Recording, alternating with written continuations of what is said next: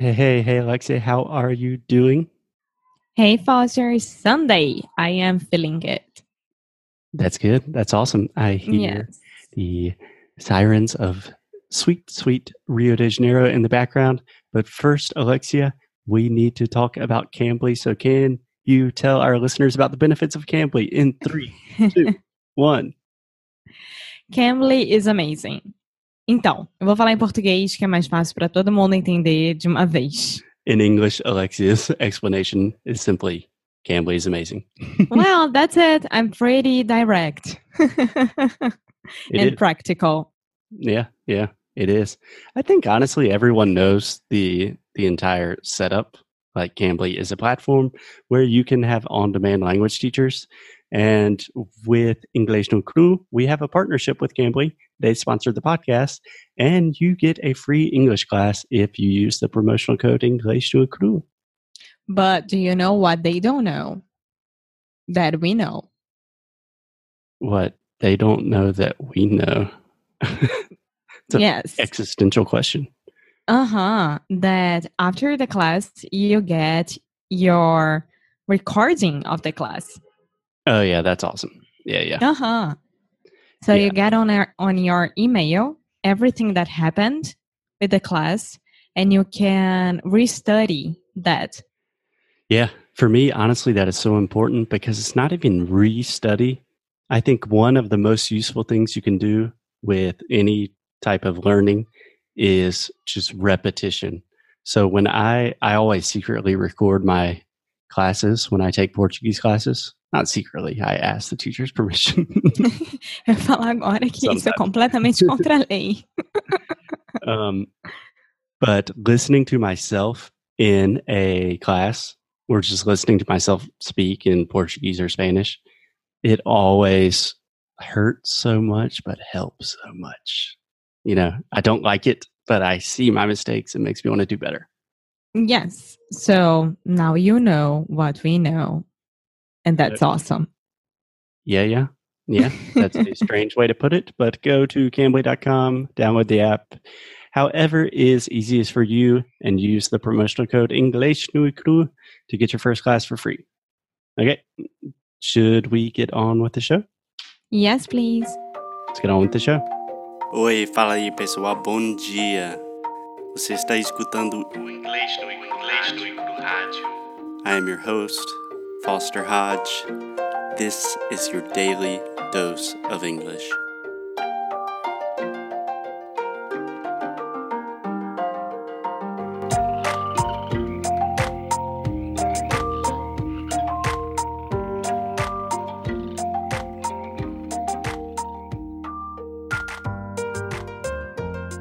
Hey, hey, Alexia. Hey, hey, Brazilians of the world, all the listeners and supporters of English Nui Cru, who we love dearly.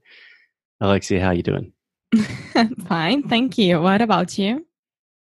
I'm all right. I've been a little under the weather recently. Yes, you're not feeling that good, right? Mm, yeah, yeah, yeah. Do you understand that phrase, under the weather? I do. Yeah, under the weather is just a little doi doi.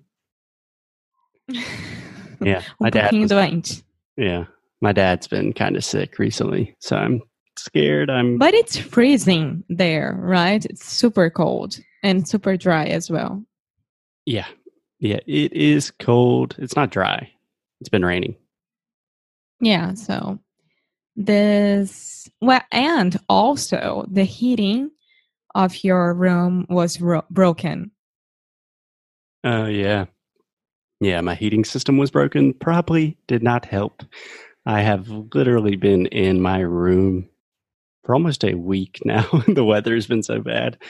And that is not healthy. So that is a good connection of what we are talking about today, Alexia, which is cleanliness, um, housekeeping, and more specifically, tidying up. Tidying up. Yes. But bespe- speaking of housekeeping, really quick, we need to do a little bit of housekeeping in terms of English no cru. So, Alexia, do you want to tell people about Sound School or should I? I can. I can. Um, and I am going to say this really, really, really um, practically, de uma forma bem prática. Alexia is a very practical girl. É, agora a gente parcela. Nós aceitamos parcelamentos. the excitement in your voice with such a weird financial thing is funny. yes. So I announced this on Instagram and you announced this on our email marketing, right? Yeah, to our email subscribers, our fan Yes. club.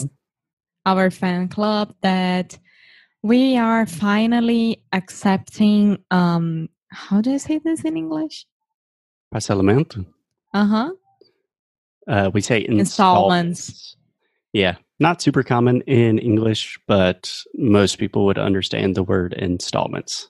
Yes. So we are accepting installments. So when you go to English no Cru and you access the part of Sound School and you can be our student with only paying only 40 reais per month. Nope, nope. 39 reais per month. I'm sorry, 39 reais per month. Get it right. Think- Yes. One day we can explain how complicated it is for an American company to accept Brazilian reais, but that would take like two hours because honestly, it took me like two years to have the capacity to do that. Yes. So we are doing that. And if you guys have any questions, just send to me on Instagram or send to our email suporte arroba. Yeah, so many ways to get in touch with us. Sign up for Sound School if you want to change your English in 2019. It is kind The of the time. kind of awesome. Yeah, my mom asked me today when I told her that we were doing installments. And she was like, But what happens if someone won't say refund? And I was like, I don't know. That's never happened before. We've only had happy students, which I think is a good sign. That's a good sign. And we are very happy and we intend to continue like this. So For sure. Okay, so enough talking about us, even though it's very important because this is how we make a living for food and security and things like that. But today, Alexia, we're talking about being clean and specifically some things that we've learned from the book, The Life Changing Magic of Tidying Up. And also, there's a Netflix series called Tidying Up. I believe that's the title, right? yes, it's the same ti- uh, title. And it's with Mary Kondo. Yeah, yeah. I would say Marie, Marie Kondo. Ah, can I ask you one thing before we start this? It's uh, really, really No, it. It's really important. it, if you absolutely need to, Emma.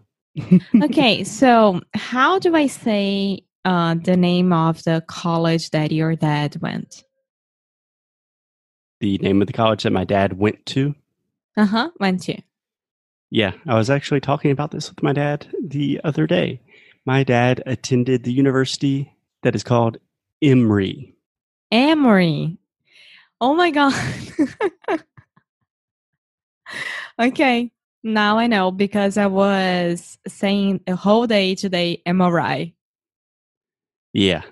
Yeah. And MRI for most English speakers would be the thing that is like an x ray that you go into the machine. Uh huh. Yeah. Uh huh.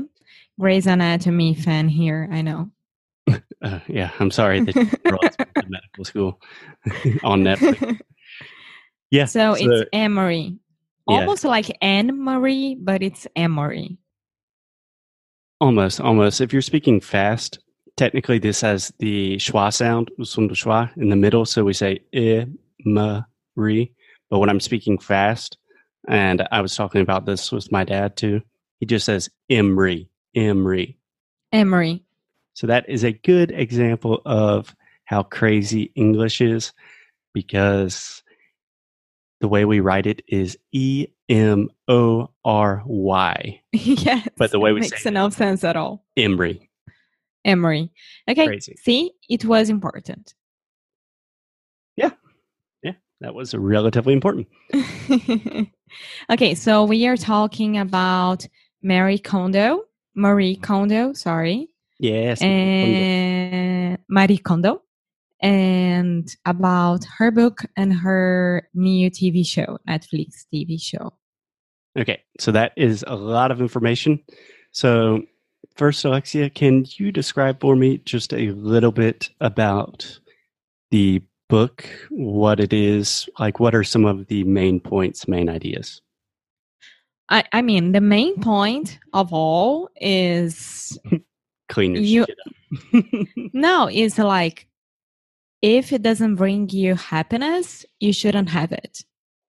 yes, a phrase that she uses a lot in the book is spark joy. So, the idea is you just kind of take inventory of all of the things, your possessions that you own, and you touch it. And she's very spiritual, like you touch a, an old shirt or something. And if it doesn't spark joy, if it doesn't give you a feeling of happiness or some feeling of importance, then give it away, donate it, sell it. You don't need it. Exactly. Exactly. So that's the main point of all. And then she talks about all the items like clothes and objects and furniture, kitchen stuff, and then the most important part that are pictures, letters, or anything that it's like a family memory, you know? Yeah, yeah, the sentimental stuff. Yeah. Yeah. So, Alexia, you read this book and then we went to Tried. Portugal. And yeah, the first time didn't work out that well. But the second Yes, time, it did. I'm saying the second time was kind of the big time for you. yeah. so, what were some of the most difficult things for you? Because it seems easy. Like the, the idea of tidying up, it's like, yeah, you know, just kind of give away some stuff you don't need. But everyone, everyone, I don't care about your situation. I think everyone has way too much stuff and it causes a lot of stress and it's weird. Okay, so the first biggest problem for me is that when my mom passed away, she left. I have no idea of how many clothes, but all very, very, very good clothes. And we used to exchange clothes with each other. So Yeah. everything that I. Como é que o herdar que eu herdei? Air? Um, you could say that I inherited from her, but honestly, to inherit something is pretty formal. We usually talk about that like with estates or money. Ah, tá. oh. Ok. I would just say the things I got from her or the things she gave me or left for me. Yeah. So the first time that it was a huge problem because I wanted to stay with everything. Um because it reminds me of her and because it was the, the everything was amazing. So it was pretty hard. Mm. And I I am and I was very very attached to everything that I own. I like everything that I own. And it was hard to under to understand the difference between okay, this doesn't bring me joy and this brings me joy. So I, I didn't know that at the first time. Yeah. I imagine that's got to be so difficult, not only from the sentimental value and all of the emotions connected to your mom, but also the idea that you really like everything you own. In my it's case- really hard. I like like five things that I own. I always wear the same shirts and just need like my computer, my guitar, and my headphones. and Yeah. the only things I like. But you had a lot of good stuff and you managed to really organize it and give away and sell a lot of it. Yes, and then this the last time that I came home. I I don't know. Something happened with me in Portugal that I was I I don't know. I was really really into like okay, I don't need half of what I have right now. I really don't use this for the past I didn't use this for the past like 7 months and I didn't miss it at all. So I started to I don't know, review everything that I left here Mhm. and I I tried everything on again and it was it was the moment. I think there is a timing as well in your mind that you are able to do it properly the way that Mary Marie. Marie sorry Marie um says. Yeah.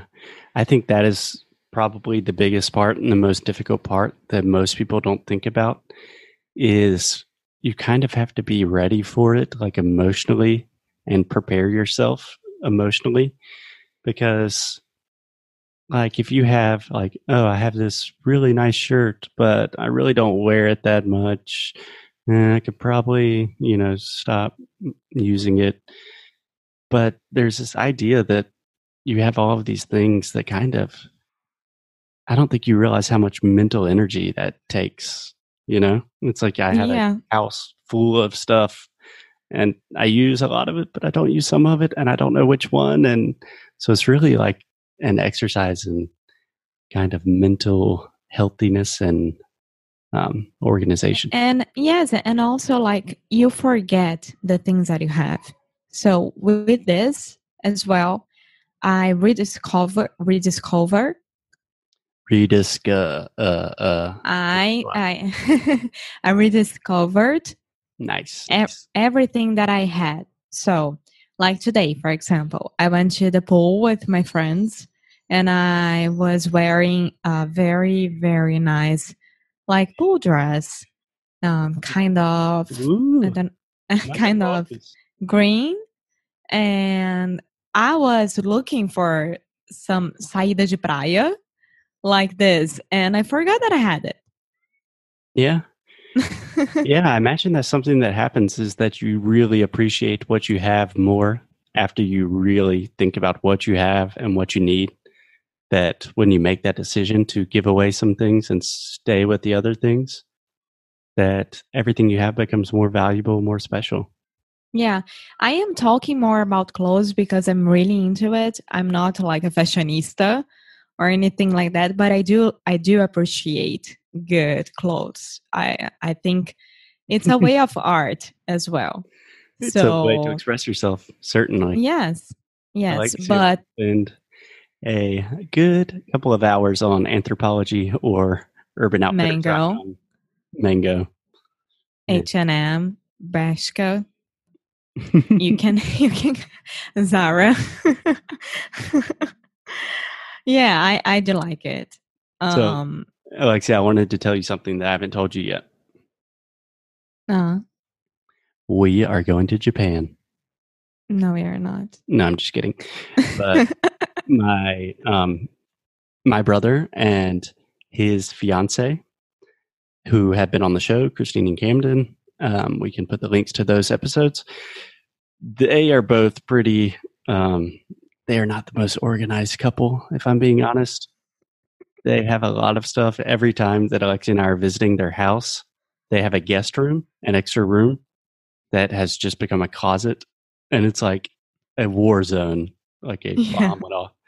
And they both read the book like a couple of years ago and didn't do anything, obviously. And now uh, Marie Kondo, she has this Netflix show called Tidying Up, and they watched it together, and they decided to finally do it. And really?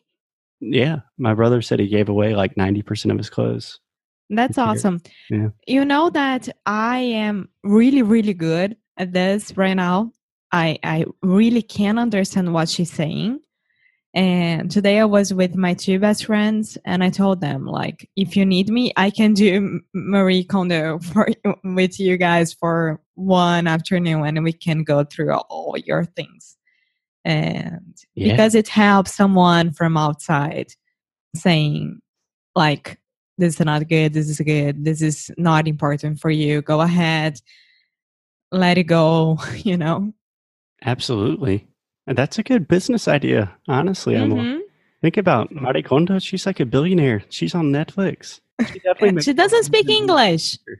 Yeah. We should stop English no Haju and just pay people to clean their closets. yes. So another a most important no, the other most important point is we are doing our giveaway, right? Of this book on yeah, Instagram. we should have mentioned that at the beginning. Surprise. yeah.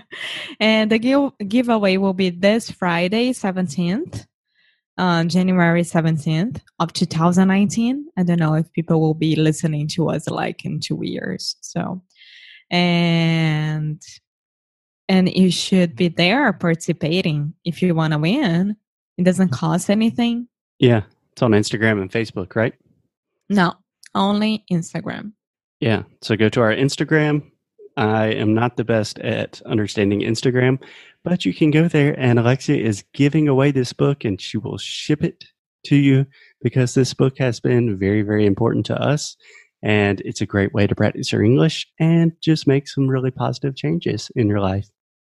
Exactly. So go ahead, go there. And if you are from Rio and if we get the time, we will meet each other. So that's amazing.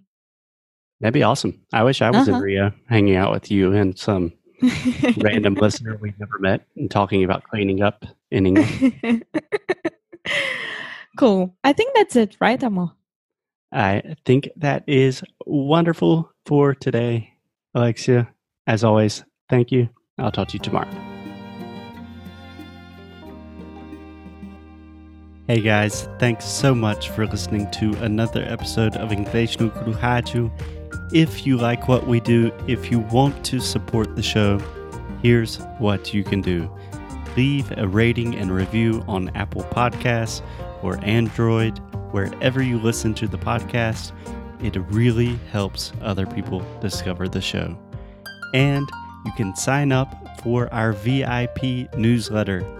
So each time we release new courses, early discounts for Sound School, new worksheets, special discounts, the people on our newsletter are the first to know.